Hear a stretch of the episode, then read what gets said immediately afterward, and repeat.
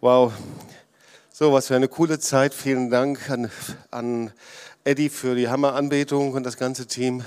Und ja, wir haben es schon öfter gesagt, es ist eine große Freude, hier zusammen zu sein.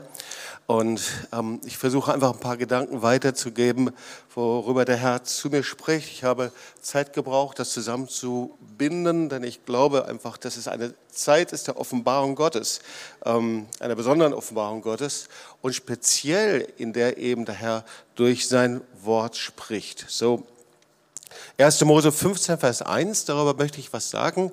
Ähm, ich bin Dein Schild und dein großer Lohn, so soll die Predigt heißen. Ich bin dein Schild und dein großer Lohn.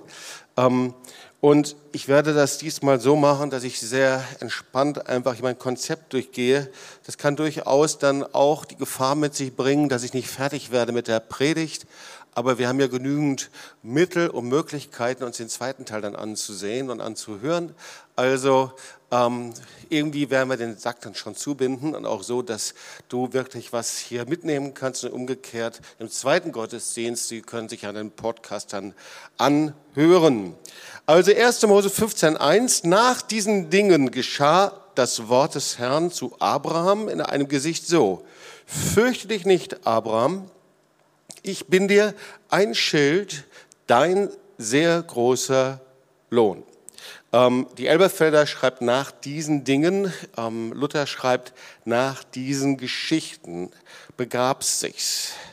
So, ähm, wir haben ja gelernt, dass wir genau hinschauen in der Bibel und wir wissen, dass alles eine Bedeutung hat. Es ist das Wort Gottes. Gott möchte da zu uns sprechen. Manchmal müssen wir etwas tiefer graben, um uns die Dinge anzuschauen. Und ähm, ihr werdet schon sehen, wohin dann die Reise geht in dieser Predigt. Aber nach diesen Geschichten, also was war davor? Ähm, naja, also wir wissen das, 1. Mose 1 bis 14, was gab es da? Natürlich die Zeit Noahs, Kapitel 9 vor allen Dingen, die Zeit des Gerichtes, der Sintflut, da steht im Wort Gottes, alles Fleisch war verdorben. Und dann äh, Kapitel 11, der Turmbau zu Babel. Auch da lesen wir, die Welt hatte einerlei Sprache und eine Zunge und sie fürchteten verstreut zu werden und dann bauten sie eben diesen Turm auf und, ähm, und taten genau das, was sie nicht tun sollten. Sie rebellierten gegen den Willen Gottes und Gott zerstreute sie. Ähm, oder aber kurz davor im 14. Kapitel, Abraham rettet Lot und dann begegnet er Melchisedek, dem König von Salem, ja, Jerusalem, daher kommt Jerusalem, und äh, dann auch Priester. So, also es geht um die Geschichte. Und es gibt Geschichten eben, die möchten wir sehr gerne hinter uns lassen. Ja, zum Beispiel möchten wir eigentlich ganz gerne jetzt auch mal die Covid-Geschichte hinter uns lassen. Oder es gibt Geschichten, auch persönliche Geschichten, die wollen wir irgendwann mal hinter uns lassen ja, unsere Vergangenheit. Äh, manchmal sind es gute Geschichten, aber manchmal sind es Geschichten, die wollen wir eigentlich nicht mehr hören und die wollen wir hinter uns lassen. Wir wollen Krisen hinter uns lassen. Irgendwann mal nicht mal darüber reden, nicht mal sprechen. Ganz gleich, was es gewesen ist. Scheidung, Beziehungskrisen oder äh, Verlust von Menschen, die wir geliebt haben. Irgendwann wollen wir das mal hinter uns lassen und dann wollen wir, so sagen wir, nach vorne schauen. Und ähm, Vielleicht ist es zu Beginn wichtig zu wissen, wie groß der Unterschied in unserem Denken und in dem hebräischen Denken ist. Wir wissen dass in vielen Bereichen ist das so, da haben wir schon öfter darüber gesprochen. Aber eben so ist es auch in der griechischen und auch in der hebräischen Zeitauffassung. So, wir sind gewohnt, na ganz klar, von der Vergangenheit zu sprechen, von der Gegenwart und eben von der Zukunft. Ja, diese drei Zeiten, die prägen unsere Sprache. Die werden unterteilt, Perfekt, Imperfekt, Präsens, Futur und so weiter. Äh, das ist uns sehr vertraut. So für die hebräische Sprache ist es ganz anders. Und zwar, da gibt es nur abgeschlossene Vorgänge oder eben Vorgänge, die noch nicht abgeschlossen sind. Nichts anderes. Also nur Dinge, die abgeschlossen, die, man nennt das perfekt oder imperfekt, also Vorgänge, die irgendwann mal zu Ende gegangen sind oder aber die eben noch andauern. So, also wenn jemand aus Deutschland oder Europa, westlich, jemand, der westlich geprägt ist, sagt, mein Leben liegt vor mir, dann ist es sehr wahrscheinlich jemand, der jüngeren Alters ist. Ja? Also mein ganzes Leben liegt vor mir. Ähm, ein Israeli würde das andersrum sagen. Er würde sagen, wenn er sagt, mein Leben ist, liegt vor mir, dann steht er mit seinem Rücken zur Zukunft, also zu dem, was wir Zukunft nennen, die gibt es gar nicht so im hebräischen Denken, sondern er schaut zurück auf sein ganzes Leben und sagt, mein ganzes Leben, das ich bis jetzt gelebt habe, liegt vor mir. Also, er sieht das an, was schon geschehen ist und nicht das, was noch geschehen könnte. Also das ist das für das hebräische Denken sehr, sehr wichtig. Also, da geht es eben nicht um das, was wir tun wollen, sondern da geht es eben um das, was wir getan haben. Das ist ein großer Unterschied, oder? Also im hebräischen Denken ist es nicht wichtig, was du sagst, sondern das, was geschieht. Also es gibt eben nur abgeschlossene Vorgänge, irgendwann, wo es mal einen Schlusspunkt gegeben hat, oder eben Vorgänge, die dauern an, vielleicht längere Zeit oder vielleicht eben bis zur Ewigkeit. Ja, da können wir mal ein bisschen drüber nachdenken. Also was ist denn eigentlich vor Gott noch nicht abgeschlossen? Weil oft ist es ja so, dass wir Dinge für beendet erklären, aber bei Gott sind sie noch längst nicht beendet. Bei Gott ist es längst noch nicht abgeschlossen. Oder oft hoffen wir auf eine bessere Zukunft, obwohl vor Gott die Vergangenheit einfach noch nicht zu Ende ist.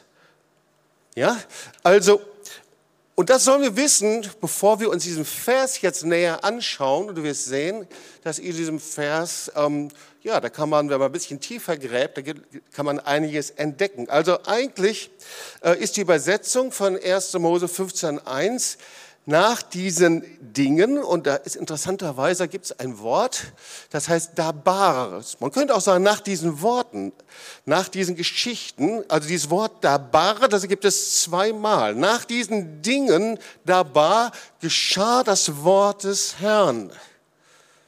Merkwürdig, zweimal das gleiche Wort für unterschiedliche Bedeutungen. Also ganz gleich, ob wir unsere Geschichte abgeschlossen haben, unsere Vergangenheit abgeschlossen haben, ob wir Krisen abgeschlossen haben oder nicht. Das Entscheidende ist, wie sieht Gott das denn eigentlich? Wir brauchen ein Wort vom Herrn, okay? Wir brauchen etwas, eine Perspektive Gottes über diese Zeit.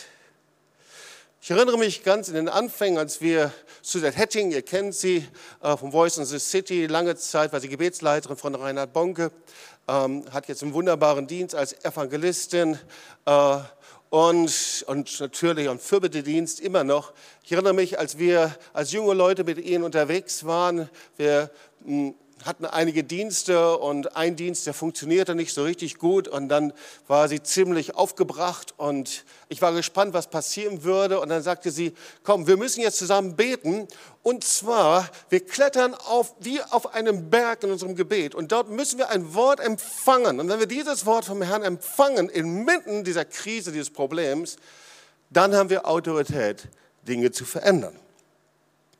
Also, wir brauchen etwas vom Herrn. Ganz wichtig, auch in dieser Zeit. Ganz persönlich, jeder von uns. Für mich war ein so ein Wort, ich habe darüber gepredigt, über Inzwischen ist er ja bekannt schon hier bei uns, zumindest im Werk, Bruder Laurentius. Niemand hätte geahnt, dass wir in der TOS über einen Bruder Laurentius predigen könnten. Ja? Und dann auch noch über Erweckung.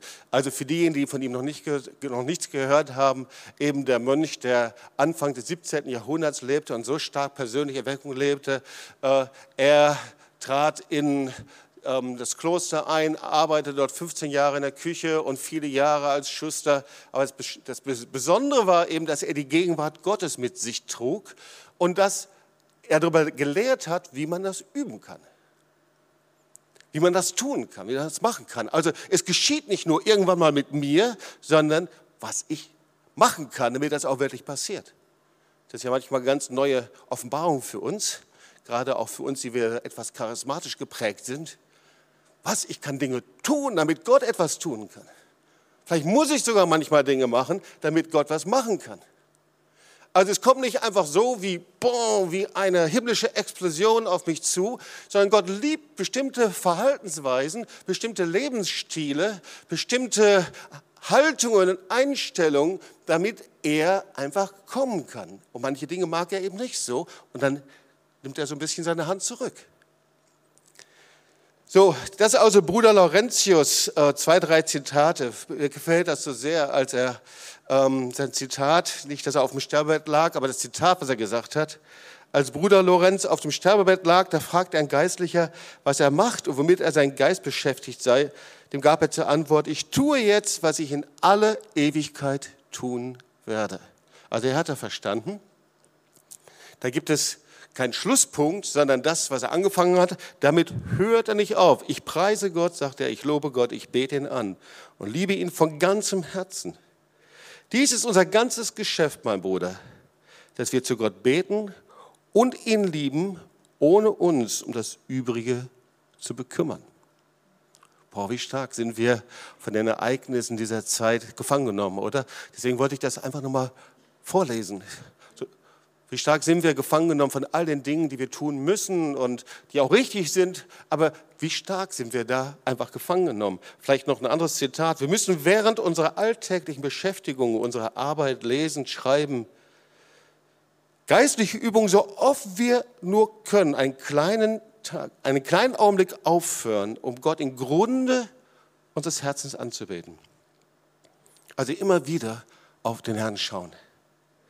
Wenn du das tust, als ob du, wenn du das tust, ist es so, als ob du Gottes Liebe wie im Vorbeigehen, ohne dass es jemand wahrnimmt, schmeckt. Eddie, mir hat das Zeugnis so gut gefallen, als ihr angebetet habt. Und dann der Herr im Auto dich gefragt hat, nach zwei Stunden Anbetung und du warst müde. Dann hat der Heilige Geist dich gefragt, willst du noch ein bisschen Zeit mit mir verbringen? Und wie gut, dass du Ja gesagt hast. Und wie schlecht wäre es, wenn du Nein gesagt hättest. Der Heilige Geist hätte das zugelassen. Aber der Heilige Geist hat das geliebt, dass du Ja gesagt hast. Und die Gegenwart wird stärker. Also das ist so eine Botschaft. Die Botschaft in dieser Zeit, in dieser Corona-Zeit ist doch, wie die Gegenwart Gottes nicht nur an die Enden der Erde kommt, sondern ganz zu dir nach Hause in dein Zimmer, das sonst niemand sieht. Wie die Gegenwart Gottes dahin kommt, wo sonst niemand hinkommt, wo du vielleicht auch per Zoom nicht hinschauen kannst. Das Zimmer, wo du sonst niemanden hineinlassen würdest. Wie Gott da hineinkommt, in die Hinterstube, Schlafzimmer, dort, wo wir sind. Und was mich bewegt in diesem Jahr, da wollen wir kurz hinschauen, das ist die Botschaft von Noah und der Sintflut. Wir werden gleich sehen, wie das mit diesem Wort zusammenhängt. Ich glaube, das ist die Botschaft schon seit einem Jahr, oder? Jesus spricht über diese Botschaft ganz persönlich. Das müssen wir wissen. Das ist also jetzt nicht irgendwann eine Botschaft, wo irgendjemand mal drüber gepredigt hat, sondern Jesus hat die Botschaft von Noah und der Sinnflut genommen, hat gesagt, das ist die Botschaft, wenn es um das, um das Kommen des Menschensohns geht. Und dann schreibt er, sie lebten normal, als ob nichts geschehen wäre. Sie sahen und sie hörten nicht. Sie veränderten nicht ihr Leben. Das ist die Botschaft von Noah und der Sinnflut. Und dann kam eben diese Sinnflut, weil die Ohren der Menschen verschlossen waren. Matthäus 17, 27. Sie aßen, sie tranken, sie heirateten, sie ließen sich heiraten bis zum Tag, an dem Noah in die Arche ging und die Sintflut kam und brachte sie alle um. Und an Hebräer 11, Vers 7 greift das nochmal auf. Durch den Glauben hat Noah Gott geehrt und die Arche gebaut zur Rettung seines Hauses, als er ein Wort empfang, ein göttliches Wort empfing über das, was man noch nicht sah. Also wir sollten die Botschaft von Noah und der Arche in dieser Zeit ernst nehmen, weil Jesus hat sie unterstrichen. Das Neue Testament hat es immer wieder aufgegriffen. Und es ist schon viel darüber gepredigt worden, die, die Botschaft von der Arche und von Noah und der Sintflut passt so gut hinein in diese Zeit. Die Arche als ein Zeichen der Gnade Gottes. Manche sagen sogar, das ist wie eine Vorschau auf das, was Jesus getan hat. Dann die Türen der Arche schließen sich. Wir haben schon darüber gepredigt. Ein Lockdown wie ein prophetisches Zeichen an die Flut. Und wenn es eine weltweite Flut gibt, die vergleichbar ist, ich finde, da kann man sich schon mal das Infektionsgeschehen ansehen, wie eine Flut.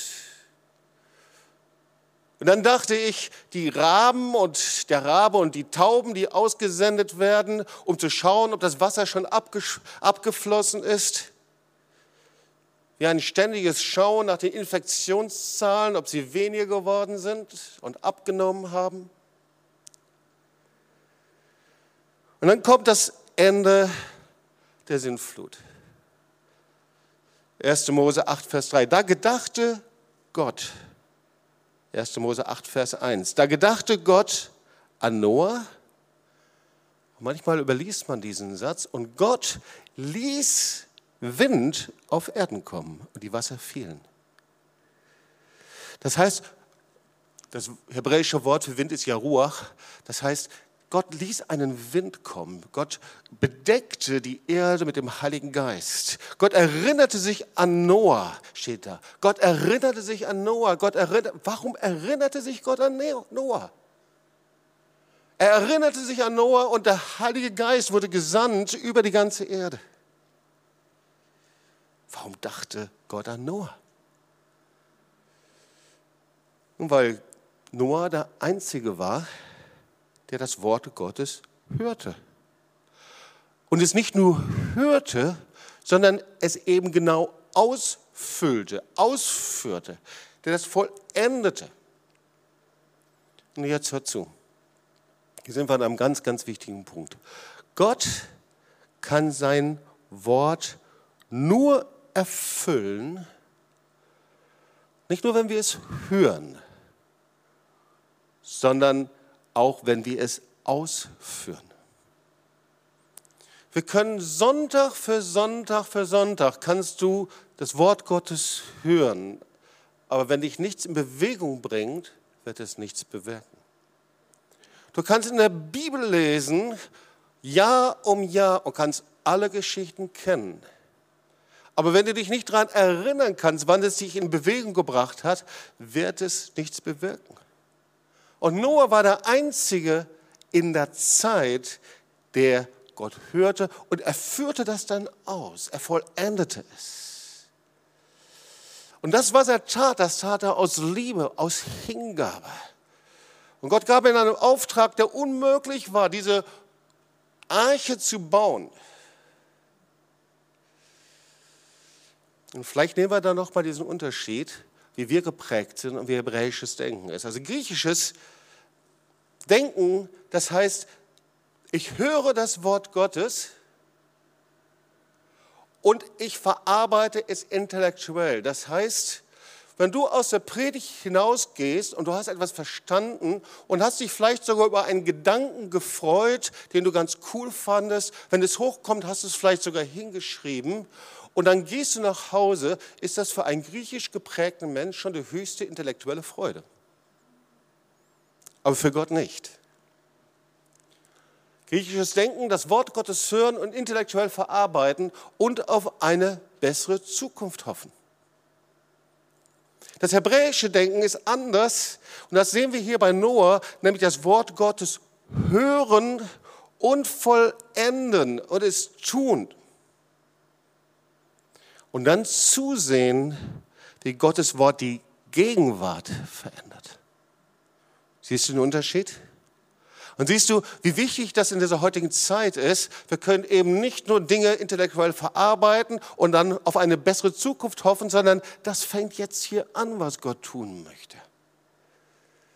Und das hat was mit dem Wort Gottes Hören zu tun, mit dem Rema, mit dem direkten Hören des Wortes Gottes in der Predigt, im deinem persönlichen Gebet, wo auch immer, das mich in Bewegung bringt, das etwas bewirkt. Deswegen gedachte und erinnerte sich Gott an Noah und nicht an irgendjemand anderen. Noah war der Einzige, der das Wort Gottes hörte und es dann im Detail ausführte. Jesus sagt, bis zum letzten Jota, das ist der kleinste Buchstabe, der kleinste, nicht nur nicht ein Buchstabe, das ist der kleinste, äh, das ist ein Häkchen ist das im hebräischen Alphabet. Und was machte er? Jetzt schauen wir uns hier nochmal einen Vers an der mir sehr gefällt, 1. Mose 6, Vers 14, bekommt von Gott einen Auftrag. Er sagt, mach dir einen Kasten von Tannenholz und mache Kammern darin und jetzt so ein bisschen Lutherdeutsch und verpiche ihn mit Pech. Ich weiß nicht, ob das bei euch auch so steht. Innen und außen, das heißt, bedecke ihn, überstreiche ihn mit Pech. Und wir müssen uns vorstellen, dass eben alles, was wir im Wort Gottes sehen, viel mehr ist als einfach jetzt ein paar Buchstaben und dann verstehe ich das und das ist eine Geschichte, sondern Gott will etwas sagen damit. Zum Beispiel dieses Macher dir einen Kasten, damit ist ja das Schiff gemeint. Das gibt es nur zweimal. Das gibt es nur hier und das gibt es noch einmal, als Moses gerettet worden ist und er in ein Kästchen gelegt worden ist mit Schilfrohr. Äh, das ist der gleiche Begriff. Also etwas ganz Spezielles, was ganz Einmaliges. Und dann mache ihn eben aus Gopher, steht da. Das ist Tanne, Zypresse, was auch immer. Und dann nimm, sehr wahrscheinlich ist es Harz oder Pech, und da ist das Wort Kofer.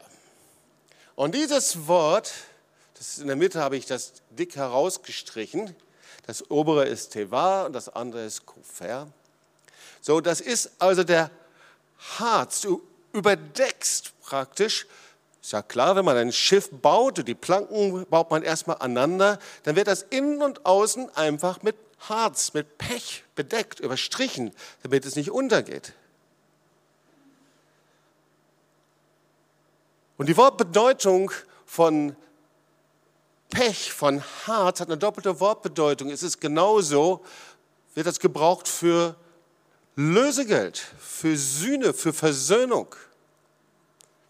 Und da siehst du, dass die Arche nicht einfach nur ein Schiff ist, sondern es ist wie ein prophetisches Zeichen für das, was passiert. Und was hier gesagt wird, ist von innen und von außen. Wortbedeutung von innen ist genauso auch für deine Familie, für deinen Wohnsitz, für dein Haus, dort, wo du lebst. Außen steht für draußen, für Straße, für außerhalb. Und ich höre da eine Frage Gottes in dieser Zeit. Und die Frage Gottes ist, kann ich wirklich die Flut schon sinken lassen? Ist denn wirklich das Innere und das Äußere deines Lebens durchdrungen von meiner Vergebung, von meiner Versöhnung? Bist du wirklich schon bis zum letzten Punkt gegangen?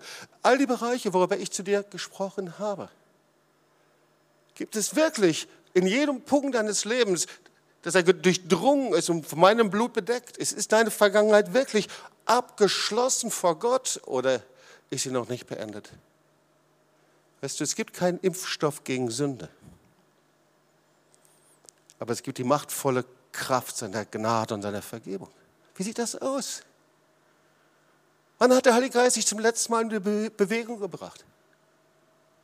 Wann haben wir zum letzten Mal uns gebeugt und Buße getan und das Telefon in die Hand genommen und Vergebung gebeten?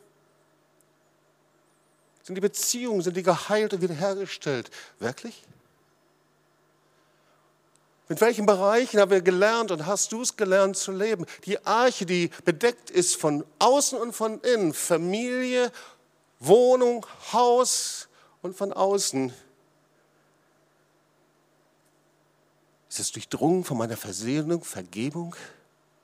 Hast du dir mal die Mühe gemacht, dir die Dinge nochmal genau anzuschauen? Ist es durchdrungen von mir? Oder ist etwas für dich abgeschlossen, sagt der Herr, das vielleicht für den lebendigen Gott noch nicht abgeschlossen ist? Ich hatte zu Beginn gesagt, dieses Wort Dabare, das ist schon sehr interessant. Wir sind immer ja noch in diesem einen Vers. Es wird ja zweimal verwendet. Nach diesen Dingen, Dabar, spricht der Herr, geschah das Wort des Herrn.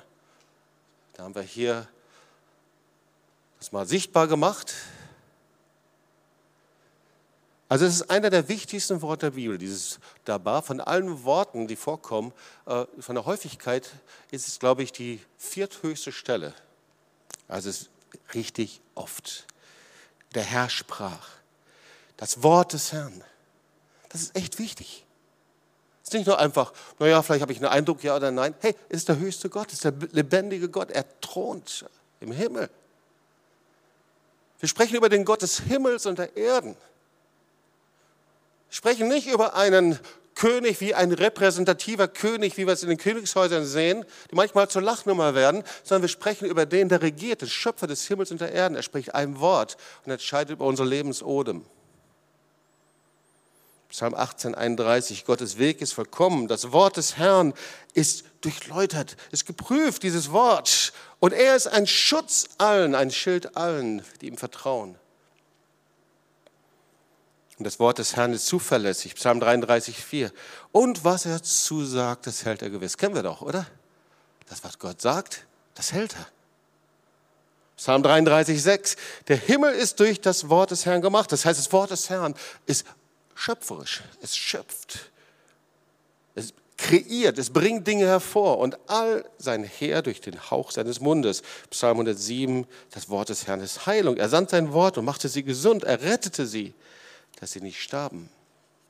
Also dieses Wort Dabar. Ja, das hat echt eine wichtige Bedeutung. Das merkt man auch schon in der Vielfalt. Also das heißt, es ist eben das Wort oder dann als Verb heißt es eben auch, wenn bedeutet es hat es die Bedeutung von Sprechen. Es ist Gottes Wort, es ist die Offenbarung, es ist das Versprechen Gottes, es hat die Bedeutung von dem Auftrag Gottes. Und gleichzeitig hat das eben auch eine ganz, eine Bedeutung, dass etwas passiert. Eine Tat. Das Wort dabar ist wie eine Sache, etwas, was geschieht wie etwas zur Realität kommt. Etwas, was geboren wird, noch nicht sichtbar, aber dann wird es Realität. Das heißt, das Wort Gottes ist daran erkennbar, dass es sichtbar wird, es eben nicht irgendwo in einem philosophischen Raum stehen bleibt und ich glaube es oder nicht, sondern es wird real. So, das Wort ward Fleisch und wohnte unter uns, ganz real. Sohn Gottes, der in der Krippe liegt. Weihnachten.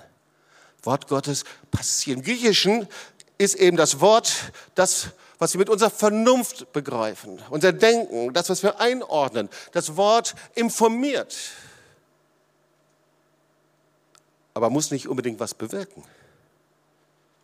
Im Hebräischen ist das Wort, das Dabar, eine Macht, kreiert, die immer etwas bewirkt.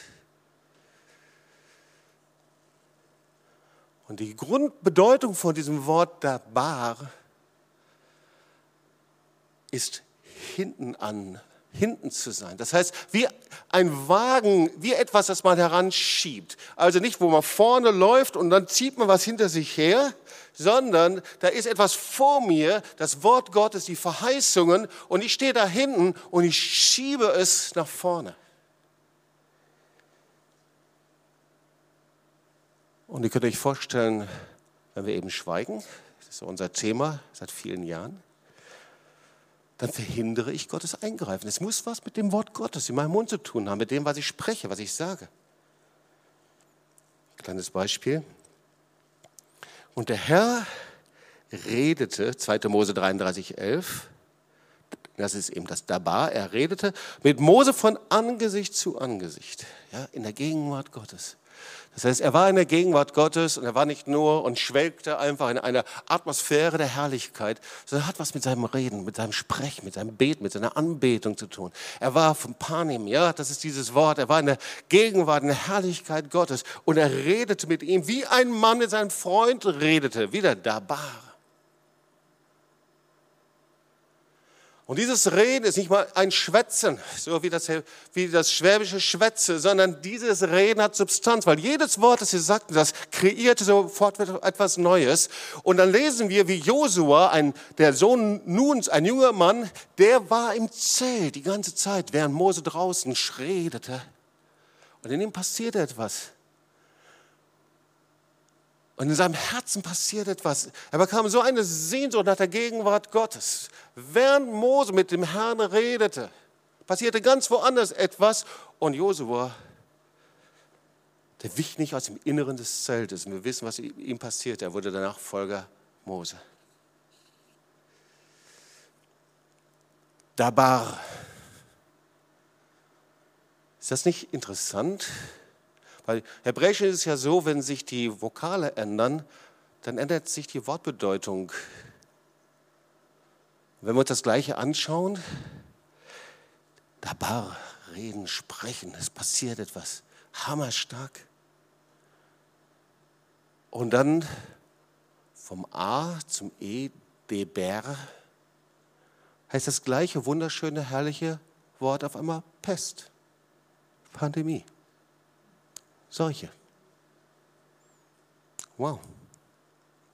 Und das kennen wir sehr gut, weil wir lesen es, und du hast es schon ganz oft gelesen, Psalm 91, das ist ja auch so einer der Corona-Psalmen, ja, denn er rettet dich vom Strick des Jägers und der verderblichen Pest, der Bär.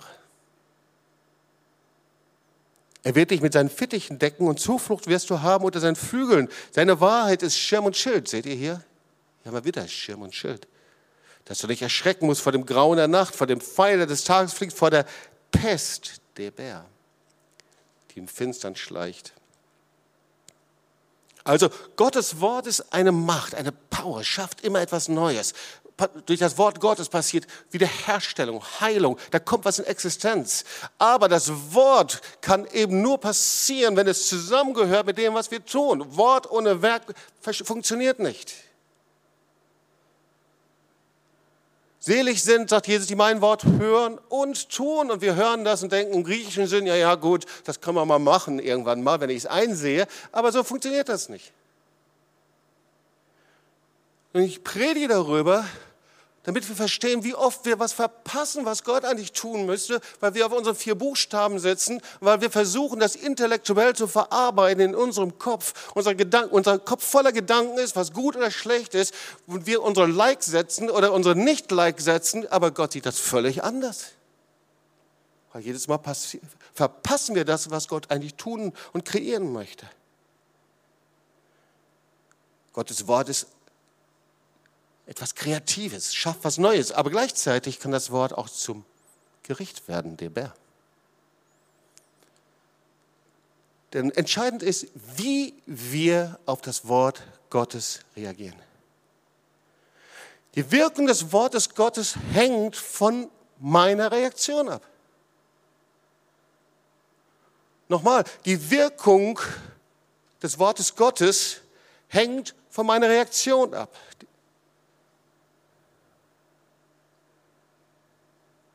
Deswegen müssen wir da genau hinschauen.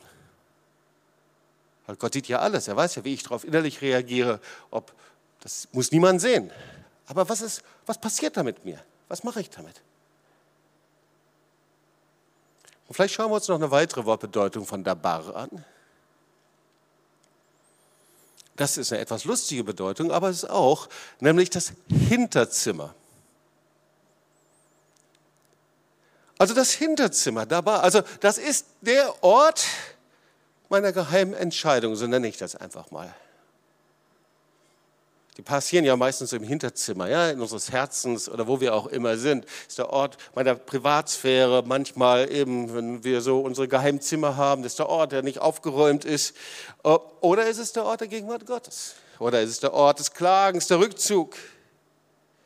Aber hier ist der Ort, in dem das Wort Gottes entweder zur Tat wird oder wo ich es vergrabe, vergesse, einpacke, irgendwo in meinem Bücherregal stelle. Oh, unsere Bücherregale sind so praktisch, da kann man Dinge reinstellen, die sieht man zehn Jahre nicht wieder. Da irgendwo, Schublade, irgendwo unten drin, in unserem Zimmer, da sind die Dinge. Und irgendwann, wenn der Hausputz macht, dann kramst du alles raus und denkst, oh nein, das ist der Ort der Entscheidungen, die wir nicht umgesetzt haben, wo Gott uns darum gebeten hat. Aber auch all der verpassten Chancen. Und das ist genau der Ort, den Gott interessiert. Genau dort schaut er hin. Und das ist eben die Frage, ist da der offene Himmel? Ja, Anbetung und Gottesdienst, wunderbar. Zellgruppe, wo du auch immer bist. Aber dein Hinterzimmer. Ich habe mal ein Zitat gelesen. Und dieses Zitat, das sagt Folgendes. Irgendwie hat mir das gut gefallen. Der Sünder ist ein Sonderling, der sich von Gott abgesondert hat und deswegen im, Paris, im, im, im Paradies von Gott, nicht in Paris, sondern im Paradies, Paris wäre ja harmlos, gell? Im Paradies von Gott abgesondert wurde. Das hört sich jetzt irgendwie ein bisschen lustig an, aber was war denn das Paradies? Es war doch der Ort der Gegenwart Gottes. Tag und Nacht waren sie mit ihm zusammen. Einverstanden? Und das Zweite war, du kannst nachlesen, sie waren immer auf Hörweite mit Gott verbunden. Das heißt, Gott konnte immer mit ihnen reden und sprechen. Das ist ein Kennzeichen seiner Gegenwart. Es war der Ort seiner Liebe und es war der Ort seiner Gegenwart. Und eben als die Sünde geschah, was passierte? Ihr Herz öffneten sie mit Misstrauen. Und dann starb ihr Geist und damit ihre Fähigkeit zu hören, auf Gott zu hören. Also, Sünde ist nichts anderes, dass wir die Fähigkeit verloren haben, seine Stimme zu hören und aufgehört haben, das zu tun, was eigentlich das Allerbeste für uns ist, was Gott für uns vorbereitet hat. Also, ich muss jetzt ein bisschen Gas geben in den letzten vier Minuten. Ja, das eigentliche kommt jetzt eigentlich noch. Nein, nein, nein, also ist es nicht. Aber ich möchte einfach zum Schluss noch ein bisschen was über den Punkt sagen. Die Wirkung des Wortes Gottes hängt von unserer Reaktion ab, weil darum geht es eigentlich. Steht übrigens auch im Hebräerbrief. Es ist also noch eine Ruhe vorhanden für das Volk Gottes. Wir lieben das. Ach, immer wenn es um Ruhe geht, endlich, ich will mal meine Ruhe haben. Aber hier ist eine andere Ruhe gemeint natürlich. Es ist der Frieden und die Ruhe, die einkehrt, wenn ich in seinem Willen bin. Denn wer in seine Ruhe eingegangen ist, also in diese Ruhe muss ich hineingehen, das ist nicht, wenn ich Ruhe habe von den Dingen, sondern ich muss da hineingehen, der ruht auch von seinen Werken, so wie Gott von den Seinen. Und dann Vers 12, interessant, und jetzt darum geht es. Denn das Wort Gottes ist lebendig und kräftig und schärfer als jedes zweischneidige Schwert und dringt durch, bis es scheidet Seele und Geist und auch Mark und Bein und ist ein Richter der Gedanken und Sinne und des Herzens. Wir kennen diesen Vers. Also das Wort Gottes ist lebendig, das kommt von Zoe und es ist voller Energie, es ist ständig aktiv. Ja, da steht, äh, das Wort ist verbunden mit Energie. Also das Wort Gottes lebt, das ist wie ein Herzschlag. Das Wort Gottes lebt mit dir und mit mir, aber auch ohne uns. Das Wort Gottes ist aktiv, so wie Gott von Anfang an in seine Schöpfung hinein gesprochen hat und hat gesagt, es geschehe und es geschah. Und deswegen sagt er, deswegen müsst ihr lernen, das Wort Gottes anzunehmen. Damit das Wort Gottes wirklich anfängt zu wirken und Dinge zu bewegen und neu zu schaffen, müssen wir es annehmen. Und nicht nur einfach, indem wir sagen, ja, Herr, ich nehme an, Halleluja, und gehe nach Hause und esse eine Fastensuppe oder was weiß ich. Sondern das Spannende ist eigentlich, Herr, was hast du mir zu sagen? Herr, was soll ich tun? Im Gottesdienst, jeden Tag neu, wenn ich bete, Herr, was möchtest du heute, dass ich tun soll? Was möchtest du mir sagen? Wo möchtest du mich in Bewegung bringen? Deswegen schreibt Jakobus, Darum legt ab alle Unsauberkeit und Schlechtigkeit. Und nehmt das Wort an mit Sanftmut. Nehmt das Wort an mit Sanftmut, das in euch gepflanzt ist. Also es wird gepflanzt und ich muss es annehmen. Und es hat Kraft, eure Seelen selig zu machen. Seid aber Täter des Wortes und nicht Hörer alleine, sonst betrügt ihr euch selbst. Wir betrügen uns schon manchmal. Da sind wir schon Experten, oder? Wenn ich mal zurückdenke, wie oft, wie oft hat Gott gesprochen? In wie vielen Schubladen habe ich all das verborgen und hineingestoppt, was der Herr gesagt hat? Und denke, irgendwann kommt es mal auf mich zu, ohne irgendwas damit zu machen? Aber vorher muss ich was ablegen und dann wollen wir beten. Sehr eindeutig. Zwei Dinge. Das eine ist Unreinheit, sagt Jakobus. Also die Freude an allem, was unrein ist. Bilder, Gedanken, Clips, was uns in dem Herzen bewegt, Blicke. Der Herr sagt, wie soll ich mein Wort in Erfüllung bringen? Ich bin der heilige, reine Gott. Das müssen wir ablegen. Das war schon das Problem hier beim Jakobus. Das schreibt er den Christen hier, legt ab alle Unsauberkeit, Unreinheit. Und er sagt, diese Haltung, die verschließt das Herz einfach gegen die Auswirkung des Wortes Gottes. Und das Zweite ist Schlechtigkeit. Naja gut, äh, damit kann man nicht so viel anfangen. Ähm, Derek Prinz übersetzt das anders. Er nennt das Ungezogenheit. Oh, damit kann ich schon mehr anfangen, oder? Also ungezogen, das ist so eine Haltung bei einem schlechten Betragen eines Kindes. Da wo ich Unterweisung, Korrektur, Erziehung nicht annehmen will. Sag, ah, ich mach das so, wie ich will. Das ist also hier gemeint vom griechischen Urtext. Auch das verschließt eben mein Herz und mein Geist gegen das wunderbare Wirken des Wortes Gottes. Können wir machen, was wir wollen. Also wenn wir das Wort Gottes ernst nehmen, hier steht es. Und stattdessen eben das Gegenteil, nehmt eine andere Haltung an. Nämlich, nimmt das Wort an mit Sanftmut. Andere Übersetzung ist Demut, Aufrichtigkeit. Das Wort Gottes mit Sanftmut und Demut aufnehmen heißt, ich nehme es und verarbeite es. Ich arbeite damit. Ich mache etwas, ich spreche es aus. Ich fange an zu leben damit. Und das ist, was die Bibel meint, das ist die Furcht des Herrn. Die Furcht des Herrn. Eine Einstellung, der Ehrfurcht und des Respekts vor Gott. Also, das ist die Grundeinstellung vor Gott. Demut und Furcht Gottes. Das ist die Grundeinstellung, die Grundhaltung, mit der Gott kommen kann.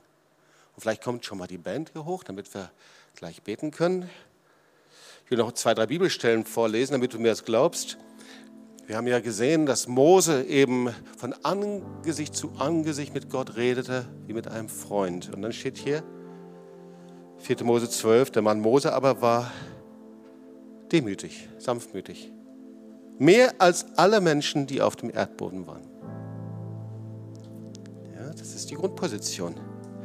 Psalm 37, 11. Die Demütigen werden das Land besitzen, werden sich ergötzen an Fülle und Frieden. Verstehst du? Wir können geistige Kampfführung machen und beten in Autoritäten, alles Mögliche. Aber der Herr muss eine Haltung, eine Resonanzboden finden in uns. Zephania 2, Vers 3. Sucht den Herrn, all ihr Demütigen, ihr Sanftmütigen des Landes. Die sucht Gott in dieser Zeit. Erinnert ihr euch über die Predigt vom Johannes dem Täufer? Die mit einem zerbrochenen, demütigen Geist, die sucht er, die sammelt er. Da geht es sogar noch weiter. Sucht Gerechtigkeit, sucht Demut. Vielleicht werdet ihr am Tag des Zorns des Herrn geborgen. Ich schließe ab. Vielleicht können wir zusammen aufstehen. Ich möchte hier etwas fragen. Wir haben uns den Vers angeschaut nach diesen Dingen, nach diesen Geschichten da war. Nach der Vergangenheit ist die Vergangenheit abgeschlossen oder nicht. Nach diesen Dingen geschah das Wort des Herrn zu Abraham in einem Gesicht und sagte, fürchte dich nicht. Und ich sehe in meinem Geist, wie der Herr das dir und mir und uns sagen möchte. Fürchte dich nicht. Ich bin dein Schild. Ich bin ein sehr großer Lohn.